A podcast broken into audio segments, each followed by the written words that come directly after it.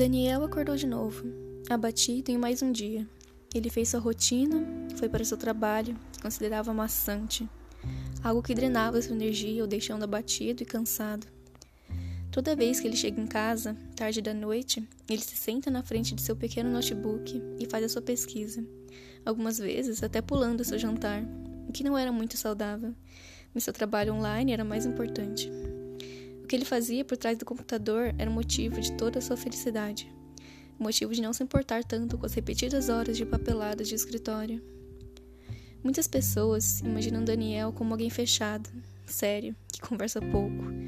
Mas se pudessem acompanhar seu histórico de pesquisas e verdadeiras redes sociais, eles conheceriam Daniel como ele realmente queria ser enxergado.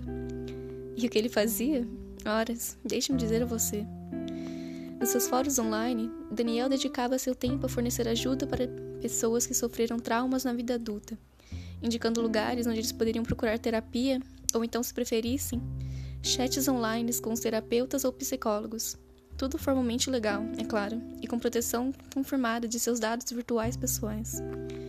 Mesmo tendo diploma de psicologia, Daniel nunca conseguiu se dedicar à profissão que tanto apreciava Assim que saiu da faculdade, problemas surgiram e ele teve que encontrar um trabalho às pressas. E nunca teve a chance de pedir demissão até agora. Mas até essa oportunidade surgir, ele continua apaixonado por seu pequeno trabalho informal online. A internet nem sempre é um buraco escuro sem esperanças.